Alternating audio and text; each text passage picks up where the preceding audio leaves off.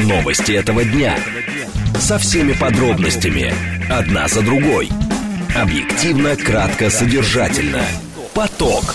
Успеем сказать главное. Программа предназначена для лиц старше 16 лет.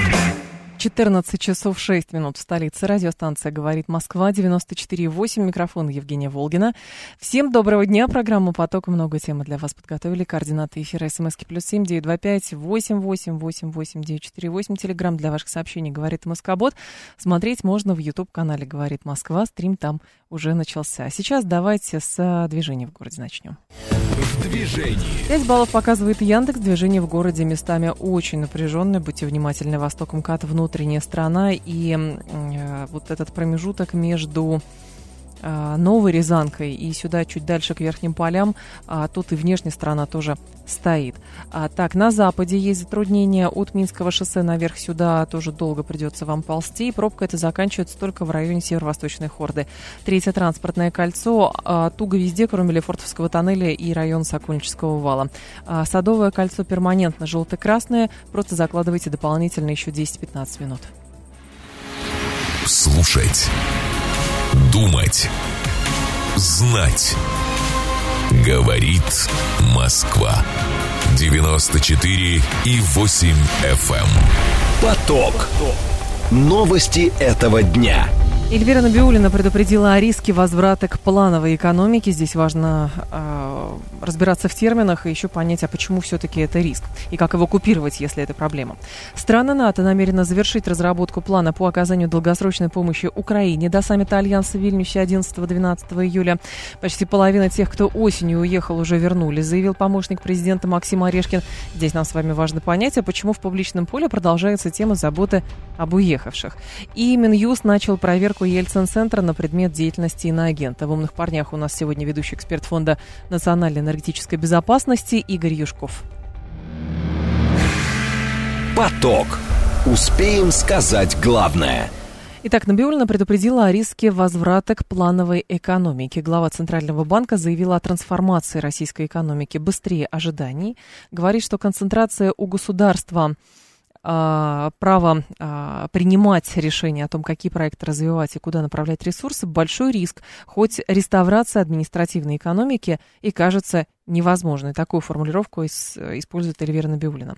Соблазн управлять структурной перестройкой экономики может в итоге подавить частную инициативу, так как активность государства в условиях кризиса, которая должна быть э, в принципе, часто путают с желанием постоянно управлять экономикой, сказала глава Центрального банка. Я же не говорю о риске реставрации плановой экономики. Кажется, что это невозможно, потому что у нас э, все рыночное, но на самом деле государство достаточно у себя сконцентрировать право принимать решения, какие производства, какие проекты нужно развивать и куда направлять финансовые ресурсы вместо а, частной инициативы. На мой взгляд, это большой риск, сказала Набиулина отвечая на вопрос РБК. Олег Буклемишев с нами, директор Центра исследований экономической политики экономического факультета МГУ. Олег Витальевич, здравствуйте.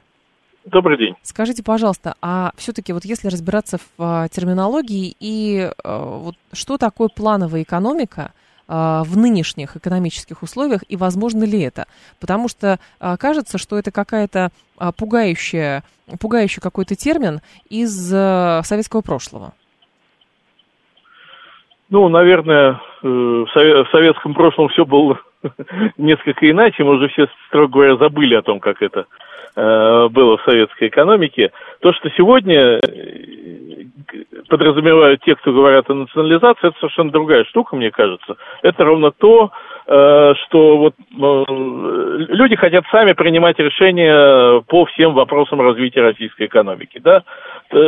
Желание чиновника делать это самостоятельно, не руководствуясь какими-то интересами, не отвлекаясь, скажем так, даже на интересы частных агентов. Вот в чем смысл весь. Угу. Но почему это риск, то, о чем говорит Набиулина? Ведь государство вполне может сдавать вектор развития, ну и, соответственно, привлекать к этому участников частную инициативу, крупный бизнес, мелкий бизнес.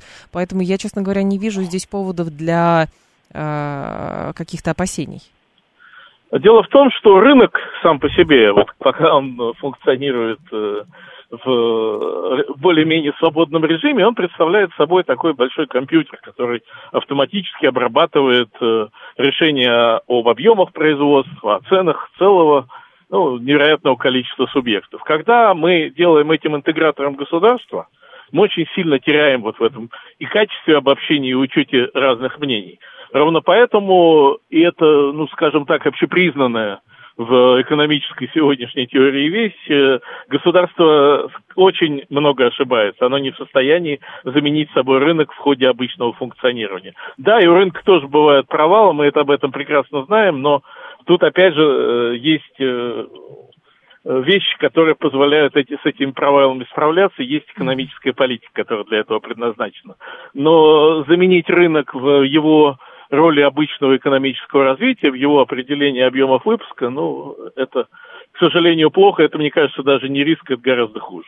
Но в данном случае чего опасается Набиулина и есть ли э, реальные признаки того, что все к тому ведет, о чем она предупреждает? Реальные признаки, э, ну, наверное, мы этих реальных признаков за последние годы имели очень много, и посмотрите, вся страна полна проектов, которые были начаты государством и закончились, по большому счету, ничем, да, или, или большими крахами. Любой из нас, я думаю, в состоянии вспомнить не один такой проект. А что касается риска в нынешней ситуации, да, экономика России переживает достаточно тяжелое время, и э, масштабы вот этой трансформации, которые сейчас идут, они mm-hmm. совершенно точно не под силу э, государства, особенно в его нынешнем состоянии. А, Набиулина еще говорит, что не станут структурной перестройкой усилия, в рамках которых за счет бюджета и госдолга совершается большой рывок по широкому кругу отраслей. А как должно быть тогда вот а, в идеальных условиях? Государство делает что, и, соответственно, бизнес делает что? Государство должно в данном, в данном случае пытаться заглянуть за горизонт гораздо дальше, чем это обычно делает частный бизнес, это угу. функция государства. Государство должно обеспечивать функционирование системы общественных благ, то есть то, что нужно людям. Вот э, э, с помощью инструментов государственного заказа, с помощью инструмента льгот, субсидий, налогов государство все это должно обеспечивать. Но во что инвестировать, э, что и как производить, все эти решения должны принимать частные субъекты. У них это гораздо лучше получается. А Набиулина говорит, что одно из проявлений структурной перестройки экономики – это изменение изменение соотношения отрасли в экономике, и у нас это должно быть сопряжено с увеличением доли внутреннего спроса. Но, насколько я понимаю, экономика у нас все равно по факту а, пытается сохранить э, экспортную ориентацию, а внутренний спрос у нас падает, ну потому что доходы падают. И как здесь баланс найти тогда? Это действительно огромная проблема. Как ее решать, пока никто не понимает, потому что отказавшись от, э, по сути, от э, большой экспортной ренты, мы вроде как переориентируемся на внутренний рынок, но на нем необходимо производить что-то конкурентоспособное с тем, чтобы создавать новый доход, и чтобы этот доход действительно выливался обратно в экономику. Вот с этим пока у нас не очень хорошо получается. Либо нужно искать новые экспортные ниши, но в сопоставимых объемах их найти достаточно сложно. Это большая проблема. Вот Набиулина еще говорит, что России нужно двигаться в сторону приватизации. И, насколько я помню, мы с вами тоже говорили по поводу приватизации. И, э, насколько я понимаю, есть такой вывод, что приватизировать имеет смысл что-то, что неэффективно работает.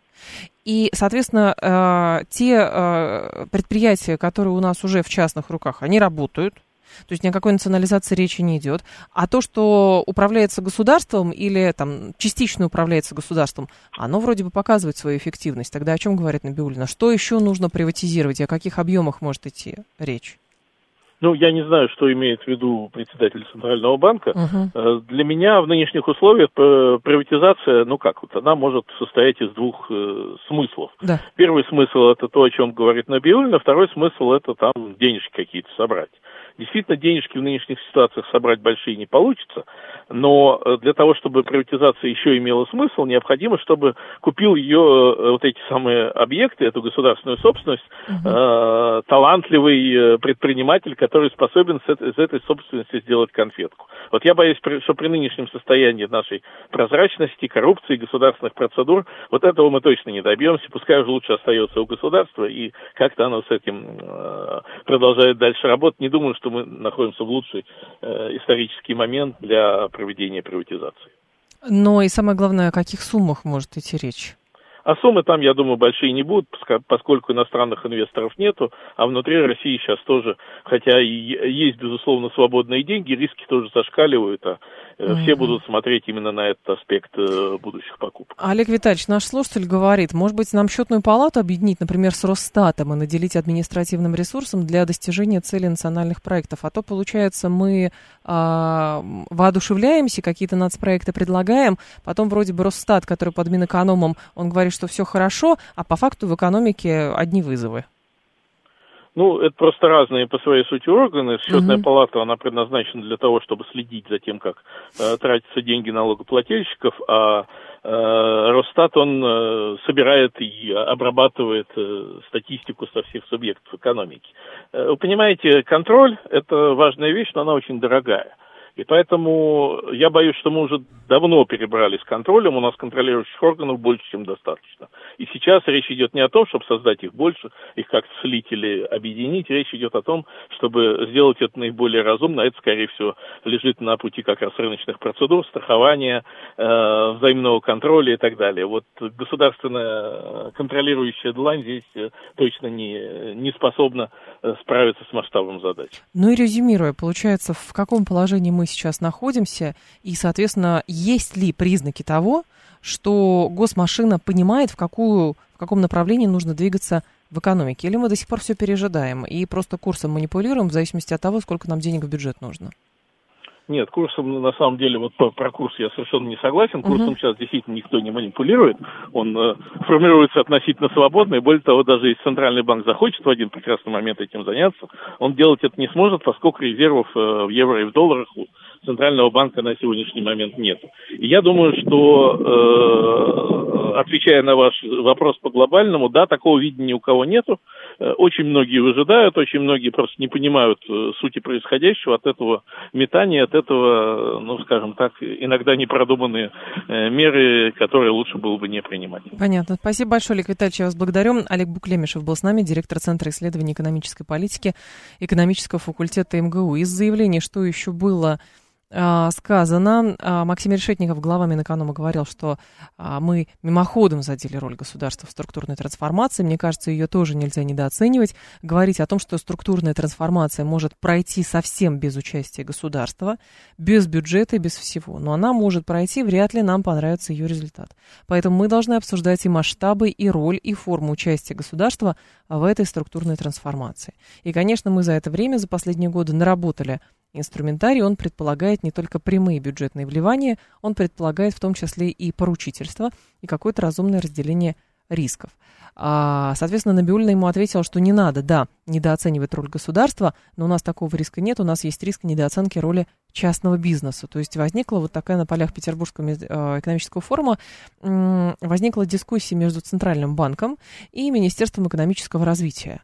А, с одной стороны, а, Центральный банк говорит, что хорошо бы проводить э, некую приватизацию и, соответственно, э, избегать соблазнов э, у госмашины чтобы управлять как можно большими экономическими процессами, вот, потому что есть риск свалиться в чрезмерное администрирование и управление, а с другой стороны есть Решетников, который представитель правительства и говорит, что, в общем, роль государства недооценивать не нужно, но и, соответственно, от, би- от участия бизнеса тоже никто не отказывался.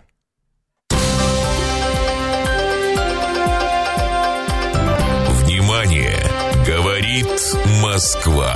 94 и 8 FM. Эм. Поток. Успеем сказать главное – Стрим в Ютубе у нас тоже продолжается. Канал «Говорит Москва». Несколько сообщений с пометкой «Срочно». Путин заявил, что Россия будет, э, в России будут рады видеть президента Алжира на саммите Россия-Африка в Петербурге. А также Путин говорит, что усилия России и Алжира в многосторонних форматах, в том числе способствуют стабильности на мировых энергетических рынках. Еще подписание декларации об углублении сотрудничества будет способствовать наращиванию связей между Алжиром, э, между Россией и Алжиром. Так, Кириенко говорит, что проект «ВСЕО для победы» займет займется поддержкой российских изобретателей. А, значит, на встрече с военкорами а, зам руководителя администрации президента сделал заявление, отметил что необходимость поддержки отечественных изобретателей. Так, и ракета КНДР, вероятно, упала в исключительно экономической зоне Японии, это уже ТВ а, сообщает. Давайте дальше двигаться. Очередное заявление представителей НАТО Перед саммитом НАТО, который будет через месяц, страны НАТО намерены завершить разработку плана по оказанию долгосрочной помощи Украине до саммита Альянса в Вильнюсе 11-12 июля. Он подразумевает меры, которые будут оказаны Киеву вместо предоставления членства в Альянсе, передает агентство Рейтер со ссылкой на источники. По его данным, среди членов Альянса есть договоренность о том, что Украина не может вступить в НАТО, пока продолжается конфликт. На эту тему мы поговорили сегодня в «Револьвере» с Андреем Фроловым, доцентом Высшей школы экономики, специалисту по, специалистом по вооружениям. Давайте его послушаем, потом будет время обсудим. Как трактовать а, заявление Столтенберга, с одной стороны, который говорит, что мы дадим некие гарантии а, того, что когда-нибудь Украина будет членом НАТО, с другой стороны, он говорит, что введение войск НАТО на территорию Украины невозможно, этого нет и никогда не будет. Вот. И еще, ну, помимо всего прочего, они там готовят украинских летчиков и так далее. Какие-то разнонаправленные заявления. Ну, вообще, Столтенберг такой профессиональный лжец, да, и угу. то, что он говорит на публику, ну, наверное, за год мы все уже убедились, что все эти заявления, они гроша ломаного не стоят. То есть он сегодня говорит одно, завтра другое. Э, у него такая работа, да, а, как это, людям а, какую-то розовую картинку рисовать, да. Поэтому я бы, честно сказать, вообще, знаете, вот а, те заявления, которые делают европейские политики применительно к украинскому конфликту, я их вообще воспринимаю как белый шум. То есть а, я не верю ни одному слову, которое они говорят, потому что они, не побоюсь этого слова, они политические животные, которые не очень умные, но при этом которые как бы а, у них очень вот это чутье, да, развито, и они очень на инстинктах работают. И в этом смысле, а, вот если как бы они почувствуют какую-то реальную угрозу, они могут полностью всю свою риторику обнулить, этого не было. Этого пока не было, да. И, собственно говоря, они абсолютно чувствуют себя безнаказанно с точки зрения тех заявлений и реакции собственного населения, да, потому что они прекрасно понимают, что и с них никто не спросит за там их ложь, которую они уже много, многомесячные и многолетние произносят, да, поэтому как раз вот эти все про вступление Украины в НАТО, ну, я, я бы к этому серьезно бы вообще не относился, то есть надо смотреть в моменте. А по поводу введения войск НАТО на территорию Но Украины? Они там уже воюют.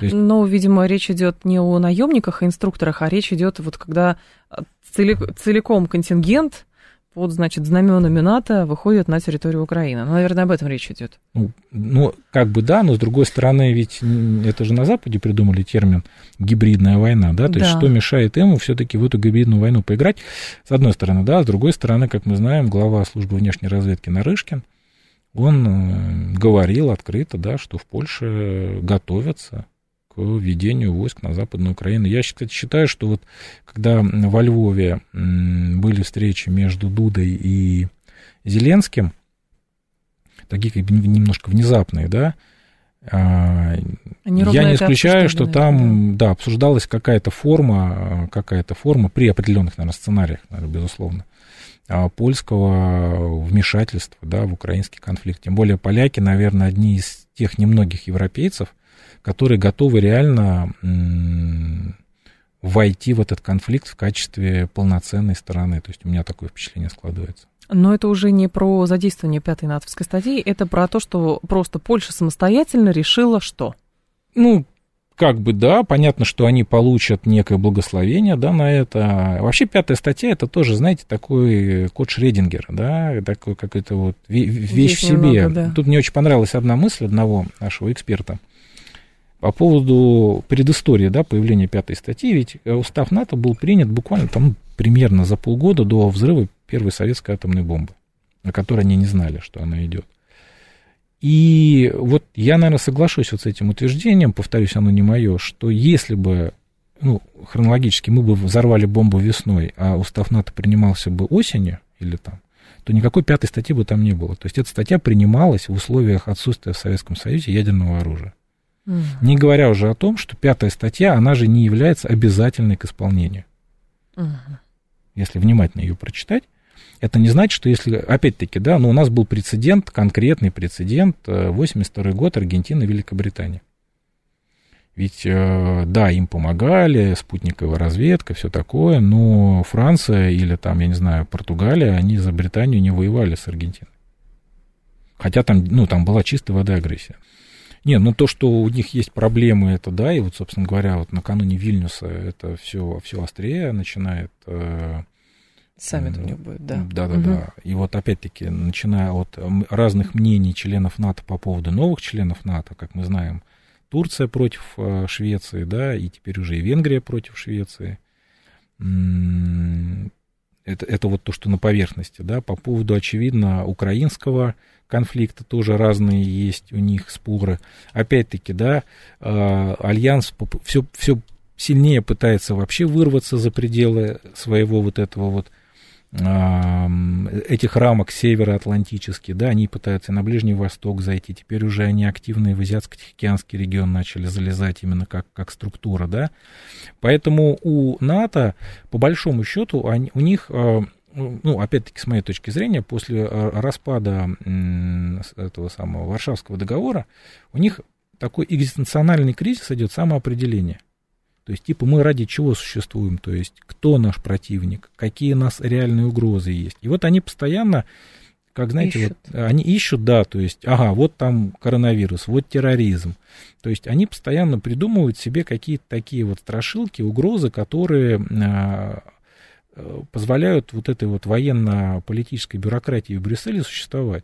Ведь опять-таки, ведь э, как, как Евросоюз, так и НАТО это не просто военный блок, это еще и бюрократический блок. Там есть куча людей, которые ничего не хотят менять, которые не хотят ничего реформировать, потому что у них все хорошо, это тоже надо учитывать. Которые хотят только рисками торговать, потому что любой аналитик, начиная от аналитика, заканчивая уже каким-то э, человеком более высокого уровня, ему же надо как-то кормиться, семью кормить в конце концов. Ну, конечно. И та же коррупция, я думаю, при закупках ее тоже никто не отменял.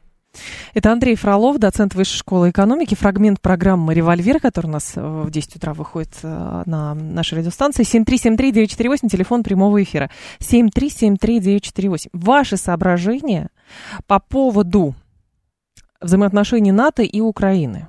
Как вы трактуете вот эти разнонаправленные заявления? Как вы это понимаете и стараетесь ли понимать? С одной стороны, э, Киев говорит, дайте нам гарантии, что Украина будет в НАТО. Это будет гарантией того, что значит, э, Украина будет защищена, говорят в Киеве.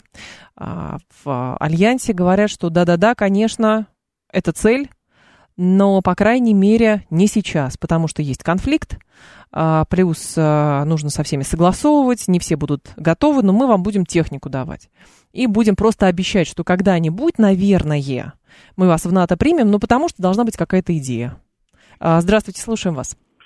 Да, добрый день. Здрасте, пожалуйста. Вы знаете, э, Украина никогда не будет в НАТО. Я считаю, что НАТО специально затягивает. Чтобы, чтобы что? Ну, чтобы э, Украина и Россия чем дольше воевала, изматывала друг друга.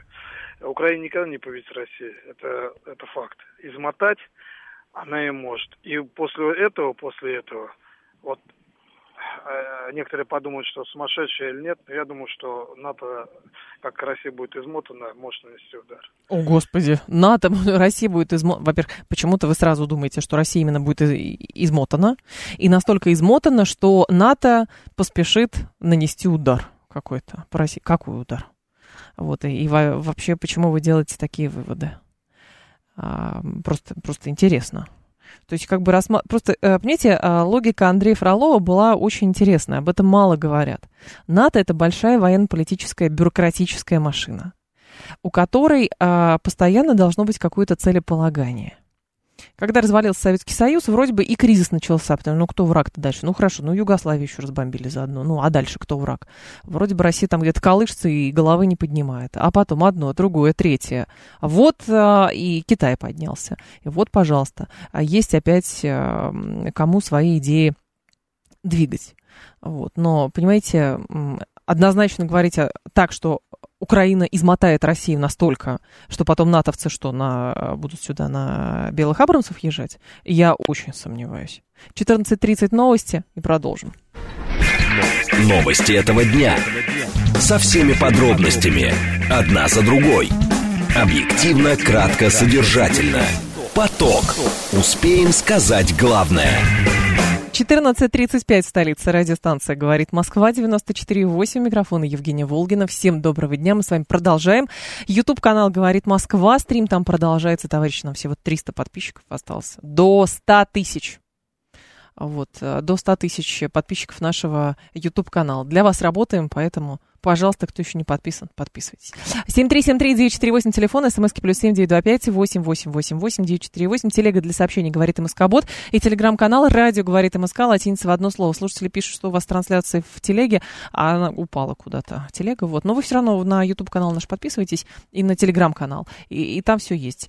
Можно много чего посмотреть. К следующей теме мы с вами переходим. Почти половина тех, кто осенью уехал, уже вернулись, заявил помощник президента Максим Орешкин. По его словам, уровень оптимизма оптимизма населения находятся на рекордных максимумах. Министр финансов Антон Силуанов при этом отметил, что основной KPI для российской экономики сейчас это возвращение в страну уехавших пессимистов. Вот как называется, уехавшие пессимисты. Эти люди называются. Вот. А Георгий Федоров с нами, президент Центра социальных политических исследований «Аспект», лидер движения «Гражданская солидарность». Георгий Владимирович, здравствуйте. Да, здравствуйте. Скажите, пожалуйста, а почему в публичном поле, причем на таком высоком уровне, продолжается тема заботы об уехавших или ставится это в качестве а, как бы критерия эффективности? Нужно, чтобы вернулись, нужно убедить. Как-то странно. Вроде бы немного людей уехало, здесь гораздо больше осталось. Ну, по поводу критерия эффективности, это, как бы сказать, видимо, тренд такой у нас в стране, все мерить какими-то KPI-ами. KPI да, да, с моей точки зрения не всегда правильно, просто потому что в некоторых сферах критерий эффективности очень сложно, как бы сказать, понять, да. А, ну, а по поводу миграционных потоков, которые люди уехали и вернулись, ну, во-первых, скоро выборы, и это избиратель, и, как бы сказать, работа с ним всех политических сил – это хорошо, и для партии правящей это нужно показать, что они занимаются и заботятся. Вот. Ну а с точки зрения того, что э, много людей, которые уехали, они действительно квалифицированные специалисты, это uh-huh. так.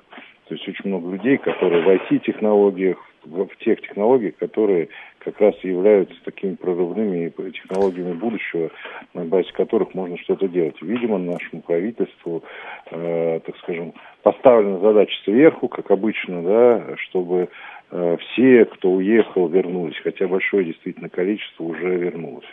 Но, Георгий Владимирович, просто важно а, понимать, во-первых, качественно никто ну, не исследовал, что именно за люди уехали. То есть, да, ток из сфер был, но обратно, правда, никто не, насколько я понимаю, не проводил глубокий анализ, сколько людей именно вернулось, и вернулось именно из тех специалистов, которые Российской Федерации нужны. Конечно. Я скажу больше, что вообще очень сложно проверить миграционные да. потоки и установить, кто уезжал, с какой целью. Да? Кто-то там пересидеть, кто-то там решил отдохнуть, а кто-то то же самое, что кто из них вернулся да, вернулся э, люди, которые там угу. себя не нашли, люди, которые себя чувствуют хорошо, или вообще ущемление, ущемление реальное в правах, или деньги у кого-то кончились. То есть тут, конечно же, никто этим не занимался, поэтому тут такое, э, так скажем, модное выражение, что вот надо уехавших заботиться. Вот мне кажется, исходя из этого. А, просто социально, вот интересно влияние а, тех людей, которые уехали и а, так или иначе продолжают, ну, например, какую-то некую общественную деятельность и так далее. Это же просто, скажем так, а, многие инерционно очень мыслят. Ну, то есть они уехали, потому что считали, что здесь будет плохо, и сложно этих людей переубедить, что на самом деле не все так плохо, а все даже где-то и хорошо, и безопасно. Но кто-то по моральным соображениям остается, кто-то говорит, нет, но потом-то все равно будет еще хуже, поэтому на всякий случай я оставлю. Есть, честно говоря, глубокая убежденность, что люди возвращаются просто те, у которых деньги закончились, а все равно зарабатывать деньги – это Россия. Ну, конечно, это так. Многих людей, которые туда уезжали, они действительно там э, себя найти очень сложно, постоянные, так скажем, заработки тоже. Но надо понимать, что, во-первых, внешнее влияние с точки зрения общественно-политических мигрантов на российскую внутреннюю политику вообще минимально. То есть те люди, которые уехали из всяких там запрещенных организаций, которые здесь пытаются что-то сделать, то есть их влияние не, не существенно. А то, что люди сюда приезжают с какими-то настроениями, э, ну, просто надо понимать, что люди поехали массово туда после того, как была объявлена мобилизация, и все испугались. Просто uh-huh. очень много вот этих молодых хипстеров, которые туда ломанулись, и они просто тупо испугались, что сейчас их завтра придут, арестуют и поведут там на штурм Бахмут условно, да. И в этом отношении, конечно, многие испугались, а потом посидели, пообщались с родственникам здесь, что здесь не все так страшно, как, как сказать, малюют. Ну, тем более государство стало во многом тоже исправлять свои ошибки с точки зрения, так скажем, отношения к мобилизованным. Вообще угу. многие люди, которые уехали, поняли, что они там не попадают по законодательству под мобилизацию. И деньги еще параллельно кончились. Ну, и решили э, вернуться, потому что и родственники здесь есть, и вообще э, у эмигранта очень такая трагическая, как правило, судьба, потому что вначале ты там что-то себе нашел, а потом ты становишься на низшей лестнице социальной, даже в таких странах, как Грузия или так далее. Георгий Владимирович, а чувствуется ли вот этот э, перекос, о котором сейчас многие пишут? С одной стороны, очень заботятся о тех, кто уехал и хотят вернуть, с другой стороны, а, много послаблений предлагается, например, или преференции для людей, которые, э, в принципе, же, э, граждане стран СНГ, но а, хотят обосноваться в Российской Федерации, там и послабление по гражданству для них, для родных и так далее. А, но тему миграционной политики опять начали качать, потому что как будто бы в обществе чувствуется определенный перекос и недовольство. Так ли это? Ну, абсолютно так. Я могу сказать больше, что некоторые крупные компании, например, строительные, государственные всякие региональные, федеральные службы, которые так или иначе э, привлекают сюда мигрантов, это, конечно же, учитывая, что у нас уже давно падают реальные доходы населения, учитывая, что уровень жизни падает и, как бы сказать, все дорожает, привлечение сюда мигрантов, это вызывает некое раздражение со стороны коренного населения, и это то, что им делают какие-то определенные преференции, это тоже раздражает, потому что у нас есть регионы, которые там безработица там 25%, например. И э, молодежь э, вместо того, чтобы нормально работать, э, им предлагают с каким-то там купи-продай, а э, там люди, которые приезжают, получают э, хорошие места, но и надо понимать, что, например, крупный капитал и крупный uh-huh. бизнес, он экономит на мигрантах, выгоднее мигранта нанять, потому что это, как правило, не очень образованный, не очень прихотливый в социальной сфере человек, и законодательство российское не знает, и, соответственно, может с ним делать, что хочешь. Спасибо большое, Георгий Владимирович. Я вас благодарю. Георгий Федоров был с нами, глава Центра социальных политических исследований «Аспект», лидер движения «Гражданская солидарность». 7373-948, это телефон прямого эфира, 7373-948, по коду 8495. А, Заработаю деньги в России, снова уеду, так и будут болтаться туда-сюда, говорит Ника. Ну, во-первых, Российская Федерация все-таки свободная страна, кто бы что ни говорил. И Российская Федерация довольно лояльно относится к тем людям, которые зарабатывают здесь, а тратят деньги в другом месте. Вот. А другое дело, что если эти люди зарабатывают здесь, но потом живут в другом месте, при этом там участвуют в публичном, значит, вот этом остракизме в отношении Российской Федерации, это уже другое дело. Вот. А, Гвоздодер пишет, все-таки в личных делах возвращенцев должна стать хоть какая-то предупреждающая... Зачем? Какую предупреждающую метку вы хотите? Почему постоянно тянет вот в то, в то место? Более того, послушайте, многие люди тихонечко возвращаются, просто тихонечко. Да, одни говорят, соскучились по родственникам, другие говорят, денег нету, не устроились в том месте. И что каждому человеку, который по тем или иным причинам желает уехать и, например, пожить в другом месте, а, значит, и э, возвращается потом, ему что, какие-то метки в паспорте ставить? Ну, к чему вы призываете? Я не понимаю. По-моему, все эти годы, вообще десятилетия, осуждалась практика каких-то меток на людях, что они принадлежат какому-то определенному классу или определенному типу людей. Вот, поэтому, понимаете, так можно далеко уйти. Если бы вы, э, значит, э, там что-то, Старбена, вы бы по-другому говорили, говорит дядя Вася, э, вот, по в смысле, а что я говорю? Я просто не очень понимаю. Если вы потеряли работу на радио из-за того, что дешевле гастарбайтера нанять, вы бы по-другому... Что я по-другому говорила бы? Моя задача вопросы задавать. Я что, кого-то переубеждаю, что нет, мигранты это круто, давайте будет больше? Я просто, э, или я, наоборот, вы хотите от меня услышать, долой всех отсюда в Российской Федерации. Вот. Там, Россия для русских и прочее. Вы так хотите? Я не буду так. Понимаете? Потому что это дешевый популизм. Моя задача вопросы задавать знающим людям и пытаться понять вместе с вами, а как на самом деле. Вот. А, еще, вы так и говорите, мигранты это... Когда я сказал, что мигранты это круто? Дядя Вася, вы как меня слушаете? Я ни разу это не мигранты это круто. Я ровным счетом задала вопрос про определенные перекосы, которые чувствуются в обществе. И, соответственно, как на это должно реагировать государство? Люди, которые принимают решения. Поэтому, если вы в моих словах слышите то, что я не говорила, это проблема вашего восприятия. Потому что я говорю русским языком. На каком языке вы меня слушаете, я не понимаю. Здрасте, слушаю вас. Алло. Алло. Добрый день, Юрий Москва. Здрасте, пожалуйста, Юрий, да. Ну, как человек 16 лет проживший в Средней Азии и работавший там, вот, и, собственно, уже не мальчик, я могу сказать одну. Проблема, и я внимательно наблюдаю за теми процессами, которые, ну, и забытым, собственно, скажем так, народ населения нашего московского.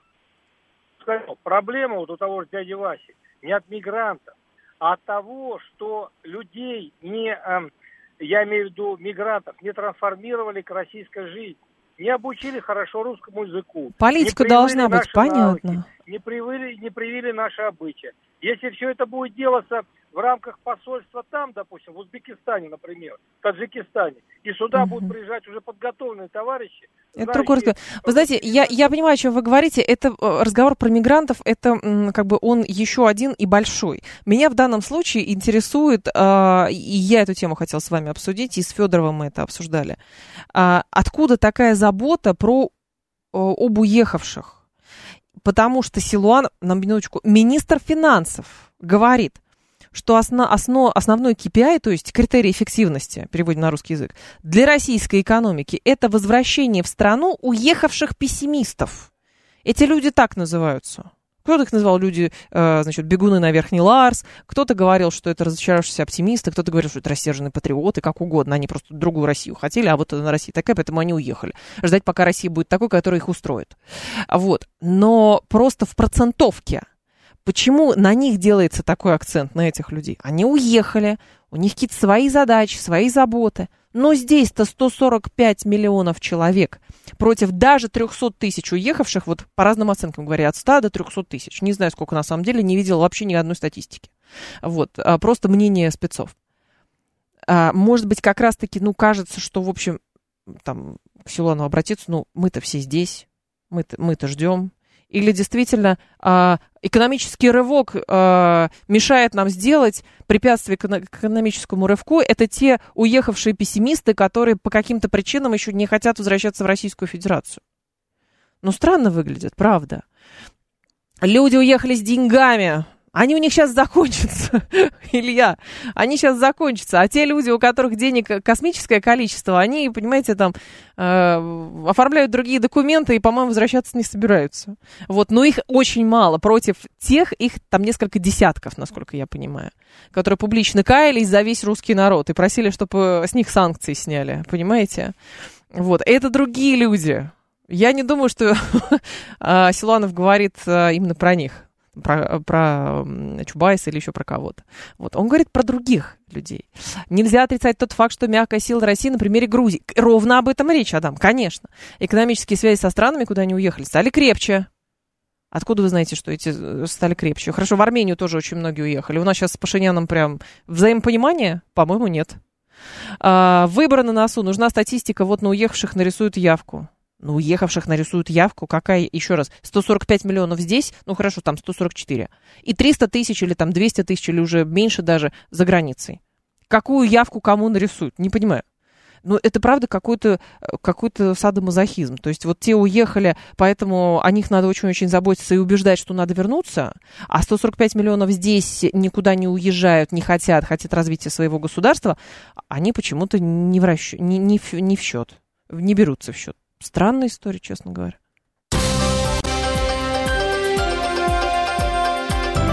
Внимание!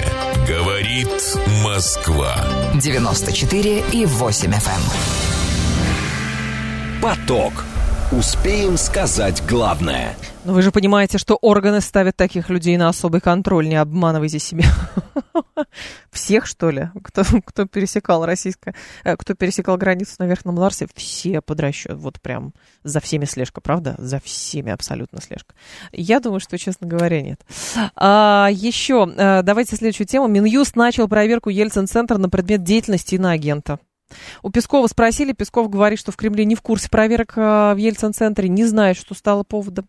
А, Минюст ведет проверку Ельцин-центра на предмет деятельности иностранного агента, заявил зам главы Минюста Алекс Вериденко на заседании комиссии по расследованию фактов вмешательства иностранных государств во внутренние дела России в Госдуме. А, в пресс-службе, в пресс-центре, прошу прощения, Ельцин-центра а, сообщили, что в администрации организации спокойно относится к проверке, полагает, что никаких оснований для включения в список иностранных агентов нет и быть не может. Для справки, РИА Новости дает Ельцин-центр, общественный культурно-образовательный центр, который был открыт в Екатеринбурге в 2015 году. Возникает вопрос, какую ценность сейчас представляет Ельцин-центр? Потому что кажется, что это м, такая ну, это такая организация, которую, а, соответственно, люди, а, которые формулируют себя как, определяют себя как вот патриоты, может быть, даже рассерженные патриоты, говорят, сейчас расправимся с Ельцин-центром, и проблем больше никаких не будет. Клаку эту разогнать, там оставшие, остатки либералов оттуда убрать и, соответственно, ну, что-то другое поставить, не знаю, какой-то другой центр. Вот, и все проблемы будут решены. Другие говорят, послушайте, недавно только поставили, никаких проблем нету, эта эпоха была, вот, а как бы не пытались они забыть, как бы не были э, недовольны, но при этом какое-то напоминание они должно быть, поэтому ничего плохого в Ельцин-центре нету. Вот, а, соответственно, возникает вопрос, какова историческая ценность этого объекта все-таки? Можно здесь, конечно, по-разному говорить. Уже телеграм-каналы начали, конечно, писать, что на самом деле это проверка для того, чтобы от Ельцин-центра отстали, потому что по итогам этой проверки не найдут никаких нарушений, а, и, наконец-то, от него оста- отстанут, и он продолжит работать как работал. Другие говорят, что нет, наконец-то взялись. Наконец-то взялись за Ельцин-центр. 7373948, телефон прямого эфира 7373948, по коду 8495. Никому не нужное место. Эпоха присмыкания перед США – и трагедии сплошные, говорит Александр. А, ну, и что дальше? Ну, то есть, условно, чего вы ждете от проверки Ельцин-центра? Давайте так. Вы хотите, чтобы вот прям нашли там что-то, прицепились к чему-то? Или же наоборот нет? Или же наоборот, как бы, скажем так, вас наличие Ельцин-центра, ну, как бы раздражает. А, телефонное голосование сейчас найдем. Сейчас, секунду. 134, 21, 35, да, раздражает вас вообще наличие Ельцин-центра, уже давно пора за это взяться. Как это так? Эпоха сейчас вообще другая, зачем, зачем он нужен, непонятно, говорите вы. 134, 21, 35. 134, 21, 36 положительно относитесь к тому, что есть Ельцин-центр. Положительно. 134, 21, 36. Ну, потому что даже, знаете, кто-то скажет, что а, хорошо, если сейчас торжественно будут закрывать Ельцин-центр, а потом скажут, вот видите, а, там на самом деле а, русские все возмущаются, что какие-то памятники сносят на Украине, а сами что делают? Там Ельцин-центр закрывают. Ну, что-нибудь такое, найдутся же.